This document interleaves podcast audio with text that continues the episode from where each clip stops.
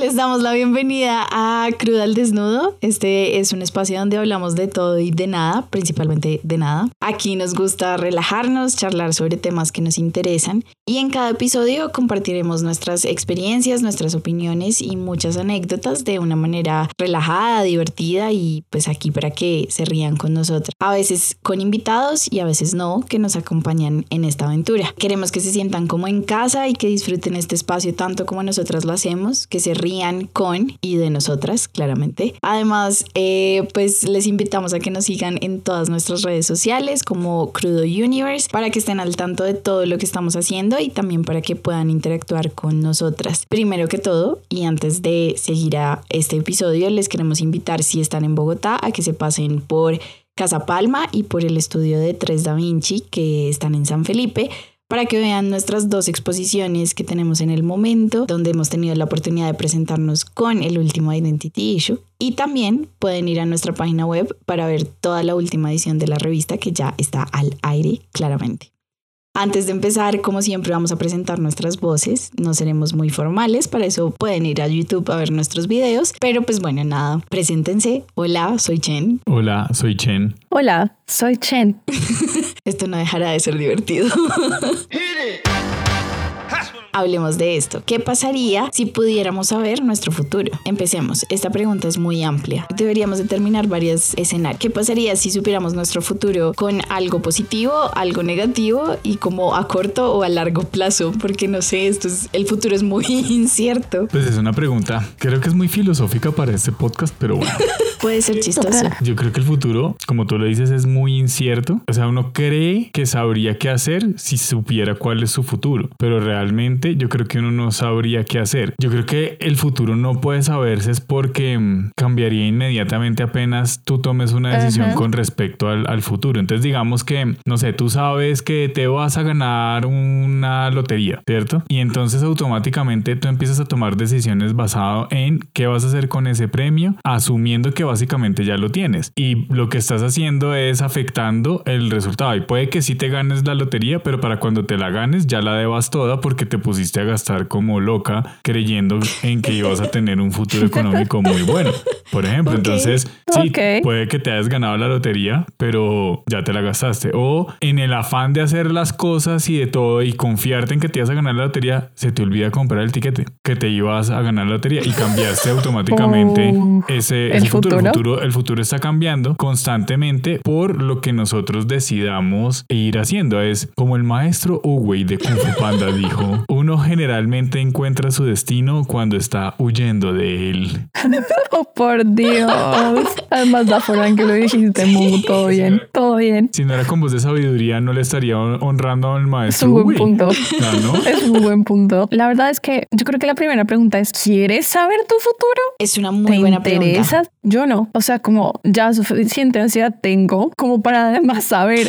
Imagínate que ni siquiera, o sea, porque eso es algo muy positivo, como que te vas a ganar la teoría, pero la realidad es que la vida es como un sube y baja. O sea, no, no todo es positivo y no todo es negativo. Entonces, en algún punto además vas a saber que vas a, no sé, trabajar para tu trabajo soñado y lo vas a odiar. O sea, qué decepción tan hijo de puta. O que tu mamá se va a morir mañana. O sea, pues la verdad no tengo ganas de saber cuándo se va a morir mi mamá. Gracias. O sea, Sí, como adiós. O sea, como que realmente, ¿para qué quieres saber el futuro? O sea, me parece más interesante volver al pasado.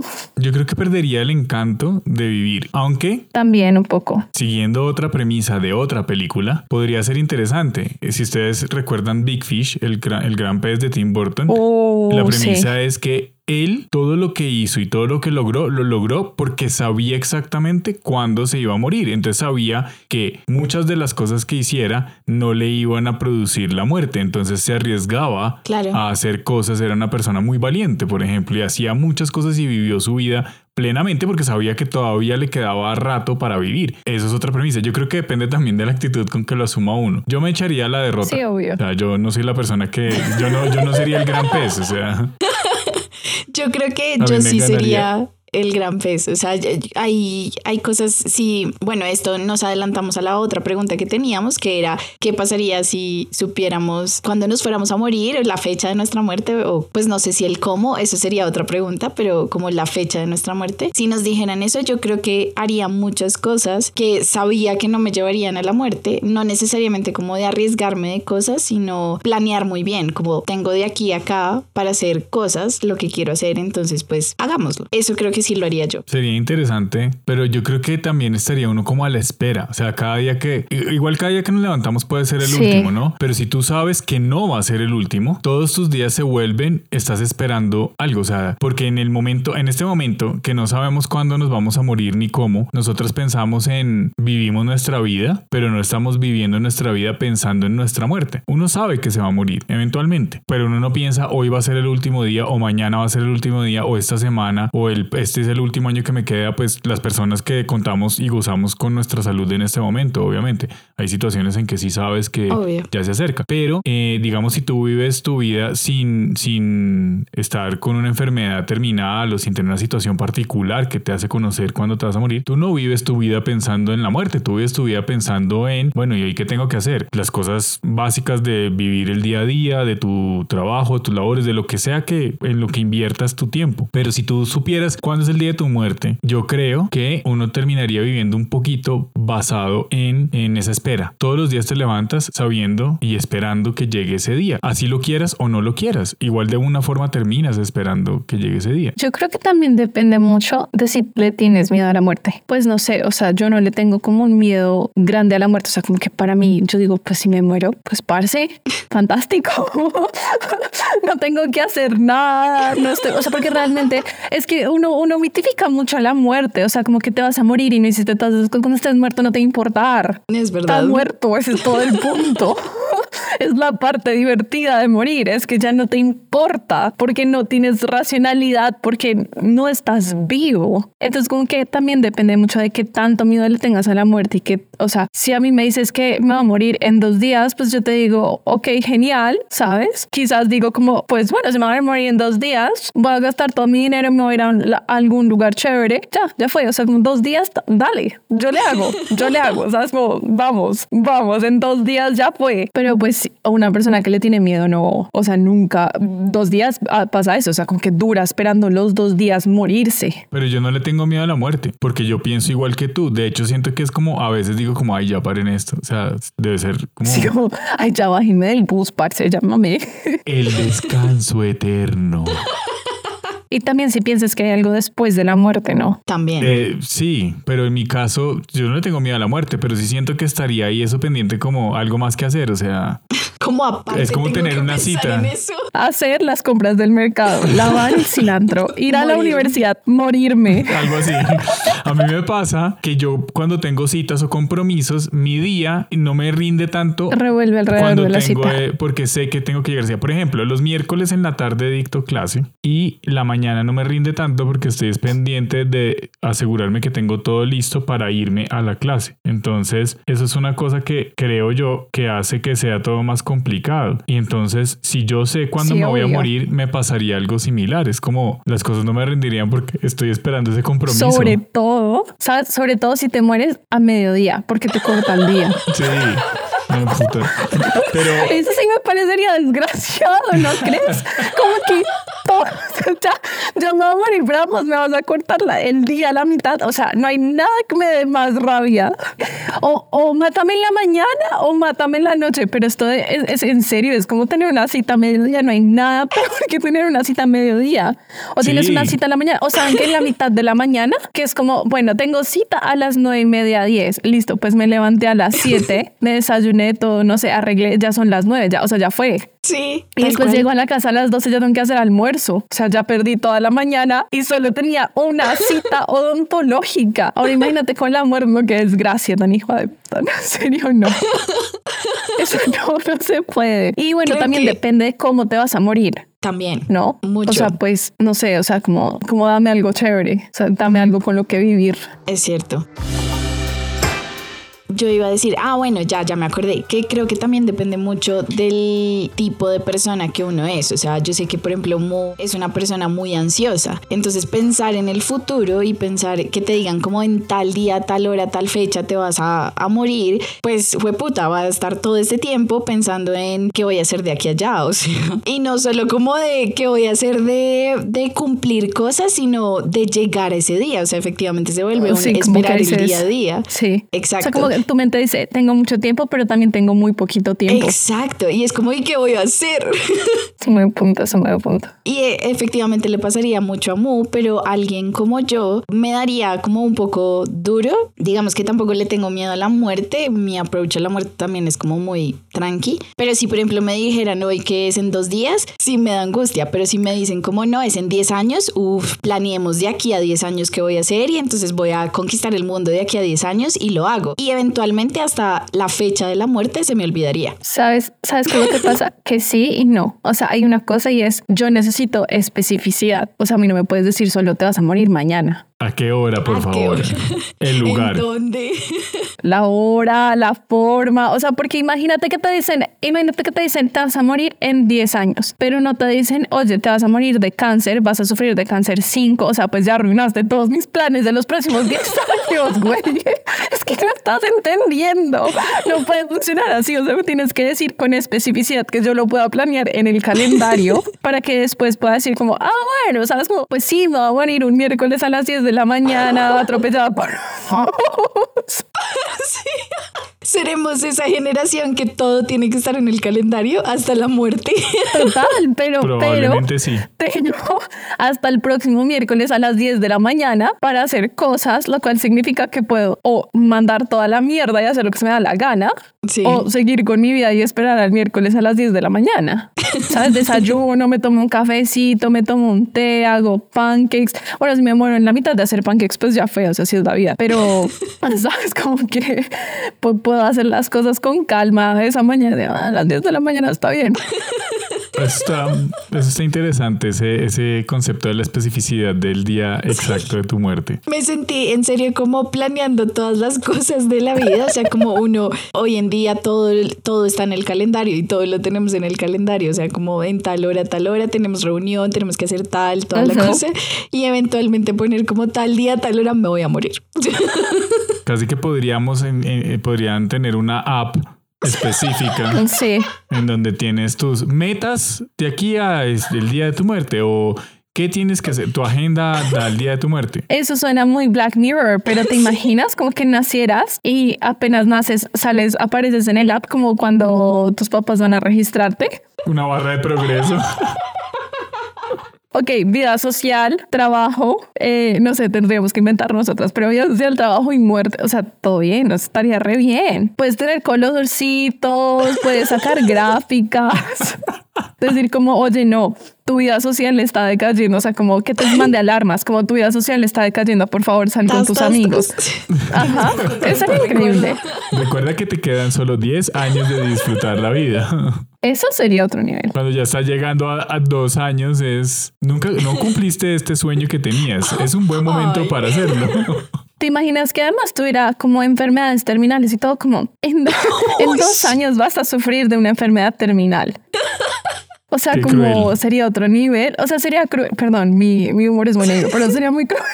Me sentí en un capítulo de verdad de Black Mirror aquí con ese, esa aplicación. Quizás es porque, ¿saben por qué me pasan estas cosas? Porque yo siempre, o sea, no, no siempre, pero muchos días de mi vida salgo y digo como, o sea, como que tengo como estos sueños, sueños, entre comillas, como estos sueños despiertos en los que me va a atropellar un carro y me va a morir. O sea, como que no sé cómo explicarlo, o sea, pero no es como que tenga como instintos suicidas, me va a pasar enfrente del carro y me va a matar. No, es como que estoy saliendo y de pronto se me ocurre Que podría que pasado pasaría eso. si un carro, si yo no hubiera pasado tiempo y el carro me hubiera cogido y entonces se me cae el celular y pero es, es que esto es toda una escena y entonces el celular se me cae de la mano, pero entonces digamos como que me atropella lo suficientemente duro como para que yo no me pueda mover, pero yo veo el celular y mi mente está pensando como tengo que llamar a Malu, ¿saben? Porque pues mi primer contacto de emergencia, pero entonces después empiezo a pensar, no, pero no puedo llamar a Malu, debería poner a Irene, que es italiana, para poder llamar a Irene y que tenga esto más sentido, porque si llegan los paramédicos, ¿a quién van a llamar? ¿Cómo van a abrir mi celular? ¿Será que los paramédicos son conscientes de que solo tienen que acercar el celular a mi cara para poder abrirlo y llegar a mis contactos? Todo esto es...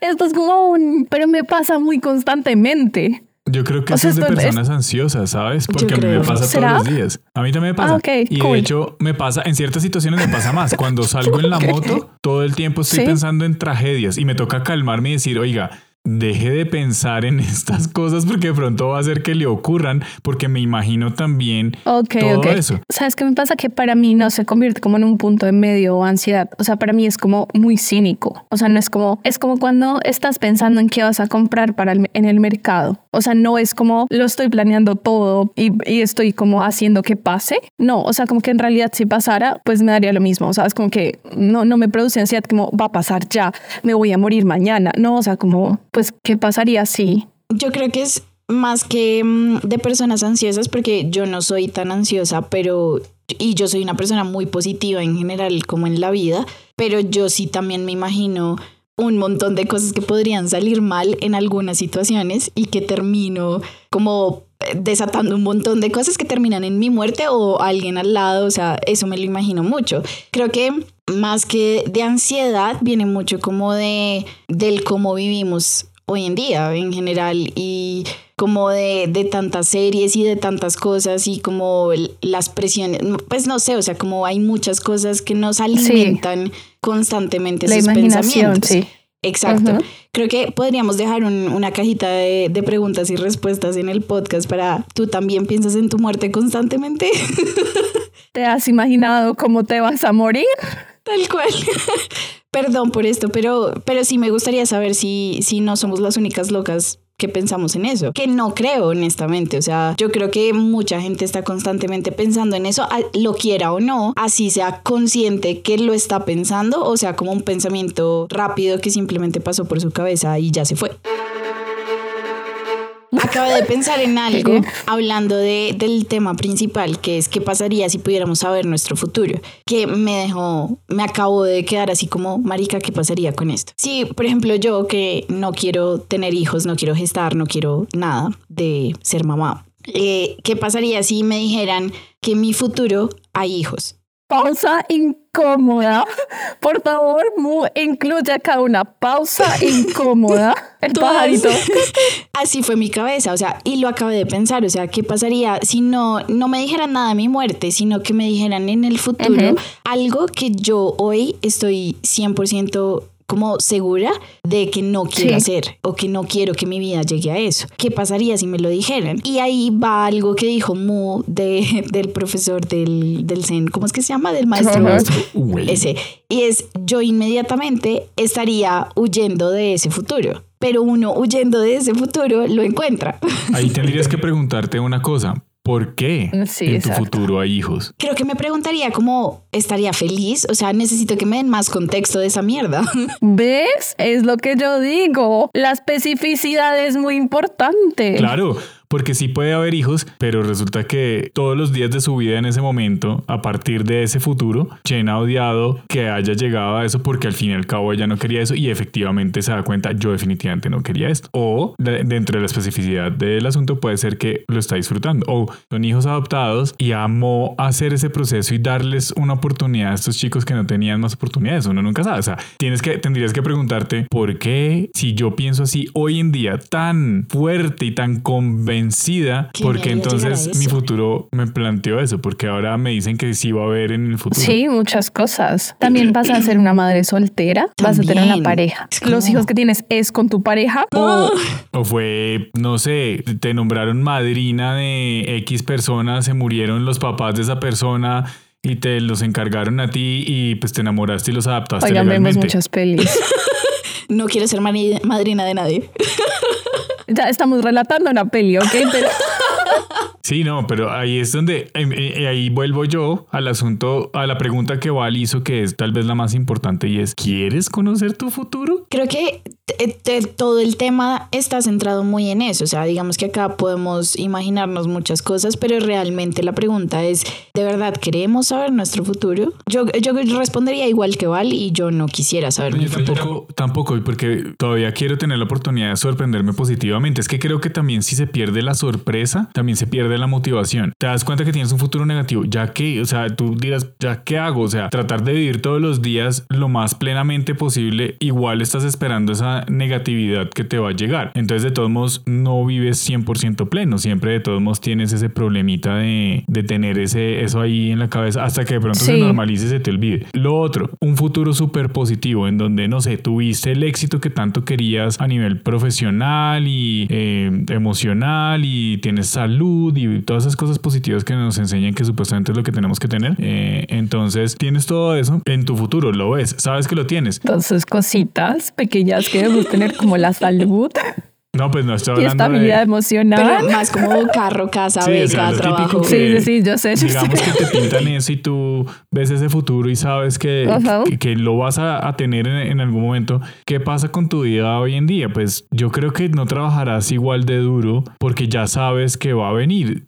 O sea, que de pronto, pues que tienes. Sí, es, verdad, como súper certero. Entonces, en medio de todo, perderías un poco en la motivación. En ambos casos, terminas de una u otra forma perdiendo algo la motivación. Incluso creo que peor aún en el caso en que es positivo el futuro, pensaría yo. Porque por lo menos el otro que va a tener un futuro negativo de pronto dice, uy no, pues si va a ser así tan mala la cosa, voy a hacer algo ahorita para que por lo menos tener estos buenos años que me quedan de disfrutar y, se, y de pronto se esfuerza y, y consigue otras cosas en su vida, otras cosas importantes o hace los miles de viajes que quería hacer y va y ayuda a salvar la selva del Amazonas o cosas que le parecen importantes y termina siendo súper positivo ese nuevo presente basado en que su futuro va a ser lo más paupérrimo que ha habido en el mundo. Es verdad. También siento que es el cómo, o sea, lo que yo digo, o sea, cómo. Si todo bien, va a tener casa, carro, o sea, esposo, hijos, no sé, mil millones de dólares, yo qué rayo sé, una isla en las Bahamas, pero ¿cómo? ¿Cómo? ¿Cómo llegué ahí? Porque esto no puede gratis, seguro. Total. Lágrimas, esfuerzo mental, y ansiedad. cosas de pronto malas. Porque nadie que tenga una isla privada en las Bahamas es precisamente alguien que lo haya hecho muy... Puede que haya decidido tener una empresa de papel y ganar mucho dinero y pues sabes, ahora tengo una isla en las Bahamas. O sea, ¿te parece tan terrible? O sea, tanta gente que lo hace y todavía vive muy bien, no tan terrible puede ser. Pues... Yo creo que el que tiene una isla privada tiene un pasado oscuro. Algo oscuro de Pero tiene una isla privada para guardar su pasado oscuro. para enterrarlo ahí. I mean, pues si además se va a morir en la isla, pues tan malo no puede ser, ¿no? Viendo el sunset, de pronto se lo como un tiburón, ¿no? no sé si en las Bahamas hay tiburones, perdón, en mi poca especificidad de cosas, pero quizás lo como un tiburón, o sea, pues...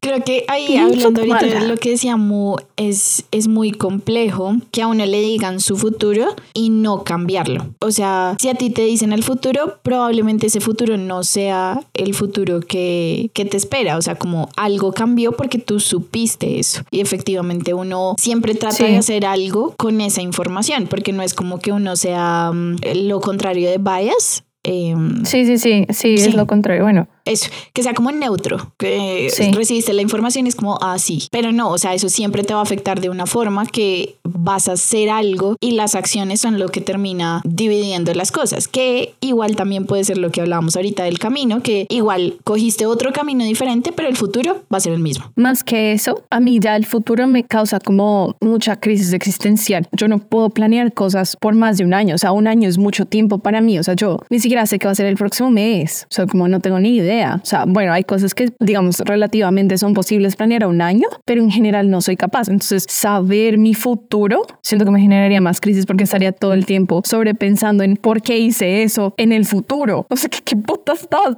pensando cuando decidí tomar esa decisión? Eso es muy cierto. Entonces, ese sería no tanto como cambiarlo, sino por qué, o sea, ¿qué, qué me llevo a pensar esto? O sea, ¿qué me llevo a pensar que tener una granja con cinco gallinas y tres vacas era una buena idea. Porque sí, que ese tenía que ser mi futuro. No entiendo.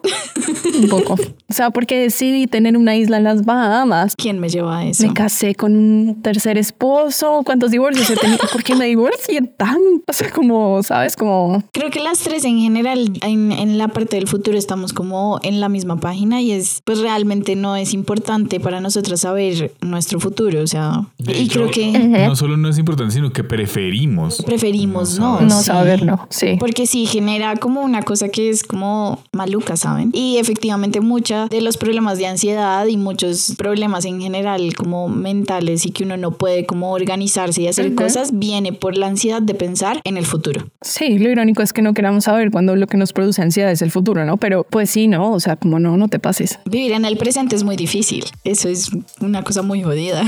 Sí, eso es algo muy, muy, muy complejo. ¿Prefieren visitar el futuro o el pasado? Primero hablemos de sus vidas, después hablamos del mundo. Ok, del pasado, pero también me parecería divertido poder revisitar el pasado cercano. O sea, como, ¿sabes? Cuando estás pasándola muy bien, o sea, imagínate que pudieras revisitar el pasado sí. cercano una y otra vez. Y Eso me parece más interesante. Revivirlo y volver a pasarla muy bien. Ah, Sí, Hasta que ya me aburre y diga, bueno, ya fue. Siguiente. ya lo esperé. Ya lo superé. me- Ya puedo seguir con mi vida. Yo me devolvería a esos momentos donde, no sé si les ha pasado, que comparten algo con muchas personas y cuando van a contar esa historia, como que cada uno tiene su punto de vista y hay puntos medios donde nadie nunca se acuerda y como que no hay cosas claras. Yo me Ajá. devolvería a esos momentos para rectificar quién tenía la razón. Muy Ay, chen. por Dios. Muy chen. Demasiado chen de tu parte, porque además seguro no la tenías tú, Jen. o sea, todo bien. Yo siempre tengo la razón. Es por eso que necesitas devolverte a esos momentos para rectificar que no la tenías y decir como, no, no, no, no pasó Yo nada. quiero Eso decir, no te lo dije. Ah, Yo me acordaba bien de eso, tú no. Ay, eso fue muy chen de mi parte. Eso es muy, muy chen de tu parte, definitivamente. Demasiado chen de tu parte. Y sí, creo que mi a nuestro futuro, pues a mi futuro no me, no me iría. No, el- no, Eso es como no. hacer spoilers. Además es lo mismo, sería conocer tu futuro y pues automáticamente empezarías a tratar de cambiarlo. Lo que hizo Marty McFly en Volver al Futuro 2 cuando vio su futuro, intentó cambiarlo y después casi se pegotea el universo entero. Pues el, Casi la se vida. muere él. Exacto, exacto. Ya saben, Es verdad. si tienen se ganas de ver su futuro, vean Volver al Futuro. Véanse las tres seguidas. Es mejor, créanme. O si no, también el capítulo de Los Simpson en que Homero viaja al- en el tiempo con una- por culpa de la tostadora. Ah, También ahí, o sea, Yo nunca he visto ese. ese es bueno. Es, es divertido. Miren todas las películas de viaje en el tiempo, qué es lo que pasa. O sea, honestamente, no. Eso iba a decir, si miramos de todas las ¿Saben pelis que van al No futuro, hay nada- Sí. nada, todo mal. No, igual al pasado también, porque si, va- si viajan al pasado puede ser... O sea, no se jodan, vivan en el presente. Aprendan a vivir en el presente. Dejan de querer cosas que no pueden tener. Vivan en el presente. Pero si viajan al pasado, viajen investigativamente, solo para tomar nota de lo sucedido. No cambien nada. Yo quiero hacer eso. Vuelvan y miren el capítulo de Homero Simpson y verán qué pasa cuando matan a una mosca. Ajá. Ay, En el sí. pasado. Eso no me acordaba de eso. Uf, Aunque hay una serie española, hay una serie española muy buena ¿Cuál? que se llama Las Puertas del Tiempo, en donde son como agentes que tienen que bajar al pasado, viajar al pasado a rectificar cosas. Oh, wow. Solo en ese momento valdría la pena volver al pasado. Tienen que verse la serie, es buena. No sé si todavía está en Netflix, estaba en Netflix. Les queda de tarea. Ujú. Nos queda de tarea buscarla. Les queda- porque yo tampoco la Les queda tarea. Bueno, yo tenía otra pregunta, era cómo se arrepentirían de algo si supieran su futuro o si supieran el día de su muerte. Pues es que es- depende. Eso realmente, ese arrepentimiento sería una causa o efecto de la información que recibas. Es cierto. Tú no puedes decir ahorita, Sí. hoy sí me arrepentiría. No, pues no puedo decir. Si me entero que en mi futuro ocurre algo que no me gusta que ocurra por una decisión que tomé en el pasado, pues obvio que me voy a arrepentir de una vez. Eso, eso va a ser Pero- automático. Pero pues es que uno no Sí. puede saber, o sea, tú no puedes saber si te vas a arrepentir o no de algo por una información que no tienes. Es cierto. Si nos dijeran que nos morimos hoy, esta noche, ahorita más tardecito, par de horas, se termina el podcast y nos morimos. Ya no quiero parar de grabar. ¿Es en serio? Bueno, hagan. Es un supuesto. Pues, pues sí, ¿no? La respuesta era cómo se arrepentirían de algo. Pues eso no tiene nada que ver con que nos moramos ahorita. En este momento, pregúntate eso. ¿Te arrepientes de algo? Sí, de no haber desayunado como una changua. Si era mi último día. En defensa de Chen, es verdad. Yo me arrepentiría de no haberme comido un sancocho, pero pues así es la vida. Ahora la pregunta es si después de que se acabe el podcast tengo tiempo de tomarme otro té antes de morirme. Eso me parece más importante. ¿Lo logro? ¿Me cabe un té más? O ahora la única cosa es que no me quiero morir a este lado del mundo. Y no porque quiera morirme en Colombia, sino porque trasladar mi cuerpo es muy caro. Y to- no solo eso, sino en Italia no tengo servicio, o sea, no tengo, no tengo seguro funerario. Empecemos por ahí, o sea, todo mal. Vivo con dos roomies que además son internacionales. Entonces, pues imagínense, o sea, ¿cómo le van a decir a la policía que no me mataron? O sea, eso se podría convertir en una investigación extraña. O sea, imaginen que me, me muera acá sofocada dentro de mi carpa que creo para el podcast. O sea, estamos mal. Pero además de eso, de que cuesta mucho, no, no estoy segura si tengo seguro funerario también en Colombia. O sea, ¿qué van a hacer con mi cuerpo? Mándelo al Atlántico, parce, no sé, bótenlo por el avión. O sea, estoy como... Eso, eso está bien denso de preguntarse. Solo para referencia, yo solo quiero decir que en mi funeral quiero tener un tiki bar. Parce, imagínate un tiki bar y que yo pudiera además crear premuerte claramente, porque pues a menos de que seamos zombies, pues no va a funcionar como un cóctel para el día de mi funeral. Sería lo más increíble del universo. Como Buzz Dead, let's do this. O sea, como alguna mierda así como... Última pregunta para, para el podcast. ¿Qué dejarían listo ustedes para el día de su muerte? Para su funeral. Bueno, Val, ya sabemos que es Un su tiki tiki bar. bar. con el Gracias. drink. Mu, Ujú. ¿Qué dejarías? No sé, de pronto algún acertijo que la gente tenga que resolver para decidir quién se queda con lo que quiera quedarse que sea mío. Oh, por Dios, voy a ser muy mala en eso.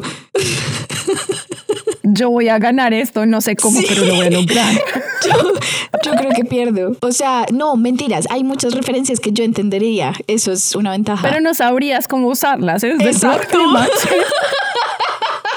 puede, puede ser una partida de Dungeons and Dragons y Es que entonces pensé dejas en todo. eso, pensé un Oh. poco que fuera muy Dungeons and Dragons. Puede ser dejar preparada mi última partida y dejo una inteligencia artificial de las que existen programada para que les dirija la partida. Sería Con lo máximo. acertijo. Oh, Podemos hacer esto. Nos unimos y somos un equipo y nos dividimos una. 70-30. 70 yo, 30 tú. por ejemplo. Ah, qué gonorrea, 50-50. qué falta de respeto. Ok, podemos hacer como handpick de las cosas específicas que queremos. Ahí está. Y el resto Está 50-50. ¿Te parece? Es una decisión prudente. Sí. Ok, gracias. Sí, yo pensé Tú te que ibas quedas a con los animales, una, tranquila. una playlist. Ah, no, es que la playlist que es una, un remix que yo ya he hecho que tiene que sonar en el funeral. O sea, es que Ah, eso ok, es obvio. ok. Hello, playlist de funeral. Es Eso cierto. suena nice. Ustedes son muy divertidos, parce. Tiki bar, playlist de funeral. Yo acabé de pensar y yo dejaría es como actividades que tienen que hacer. Jueputa. Que claramente Se muere y nos deja trabajo, no, hombre. Val, por favor, no olvides conseguir otra productora para crudo. Val, por favor, no olvides hablar con Vico del Fashion Film que planeamos hace tres años y no hemos hecho hasta ahora. O sea, Vico. todos los lunes tienes que resolver lo del podcast. Por favor, ponte a editar el podcast de la próxima semana. Sí, Ay, eso sería yo. También les dejaría un checklist como se toman una cerveza negra, van y perrean intenso hasta la muerte y ya. Uno debería poder hacer como funerales, como temáticos. Hay gente que los hace. Yo haría el mío Hay temático. gente que está haciendo ese tipo de cosas. Lo que pasa es que en, el, en, las religios, en las religiones occidentales o heredadas se ha pintado la muerte como algo muy negativo, pero en muchas otras creencias y en otras culturas siempre se le vio como una transición importante, como parte importante de la vida, entonces era una celebración. Y hoy en día hay muchas personas que de pronto se desprenden de, de la religiosidad de, de la ceremonia de muerte y todo eso, y lo que buscan es, oigan, me voy a morir o me si me muero, en lugar de llorarme, en lugar de extrañarme, en lugar de enterrarme donde nadie me va a ir a visitar y se, va- se van a encartar ustedes con eso, eh, hagan una fiesta y recuérdenme positivamente y celebren lo bonito que tuvimos Sí. y, y hagan una fiesta y, y diviértanse y cremen el cuerpo para que no tengan que andar ocupando, encartándose con tumbas y osarios y esas cosas que se vuelve es un encarte para quien se quedó a casa. Eso, uno, uno debe ser responsable y decirles, no, mire, ya desaparezcanme. El otro día vi algo más increíble. Vuélvanme una mata. Un arbolito. Exactamente. Vi algo más increíble en donde están como desarrollando una nueva tecnología. Es como un proyecto piloto, pero el caso es que no tienen que quemarte. O sea, porque cuando te queman, eh, eso genera más contaminación. Entonces, como que una gente súper preocupada por todo esto y por eh, la cantidad de cuerpos en la tierra y la mala degradación, creo como un proceso de oxidación para los cuerpos. Entonces, como que los meten en una cámara que genera que el cuerpo se como descomponga más rápidamente y le crezcan plantitas. Amo. Yo quiero volverme eso. Me parece increíble. Eso me parece muy chévere. El futuro, la gente que lo sabe hacer, la gente que hace cosas bien en la vida. De vez en cuando hay un par que lo hacen. We've got some fresh new young talent. Hasta aquí llegamos con este episodio de Cruda al Desnudo. Espero que lo hayan disfrutado. De verdad, es, es lo único que queremos. Y respondan las preguntas que les vamos a tener abajo en el episodio. Recuerden que pueden seguirnos en todas nuestras redes sociales para chismosear lo que estamos haciendo, para dejar sus opiniones. Y también, pues si les gustó este episodio, no duden en calificarnos en todas las plataformas donde nos escuchan para que más personas puedan descubrir este hermoso espacio. Y por último, si quieren ayudarnos a crecer, compartan nuestro contenido, nuestro podcast. Eh, lo importante es que más personas sepan de nosotros y se rían de nosotros. Gracias por acompañarnos en Cruda al Desnudo. Nos vemos en el siguiente episodio y lamentamos que este haya salido tres semanas después. Perdón. Chao. Chao. Bye.